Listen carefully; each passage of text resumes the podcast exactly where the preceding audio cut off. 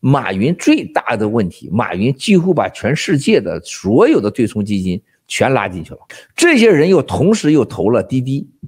这些人同时又投了一些像中国的什么东方啊英语啊，东方海外英语，就俞敏洪那儿。因为这些人又同时投了马化云，又同时投了陆金所，还有投了马，几乎中国想上市的，在美国几乎同一波人搞的。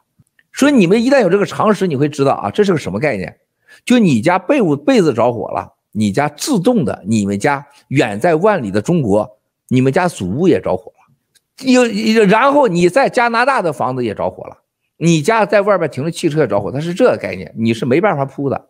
这个世界的金融，所谓的国际金融全球一体化的最大的好处啊，很多就是全球人互动啊、文明啊、物质啊、什么呃关税呀、啊、都有了很好。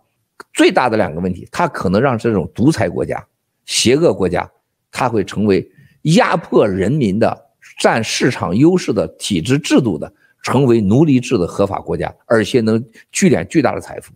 另外一个，它会酝酿更快速的酝酿核爆级的经济危机、全球经济危机，那对人类是一种残酷的、啊无情的消灭，而且是无法救、无法救治的。所以说，你今天你看到这个大陆的撤资的时候，三星那个画面，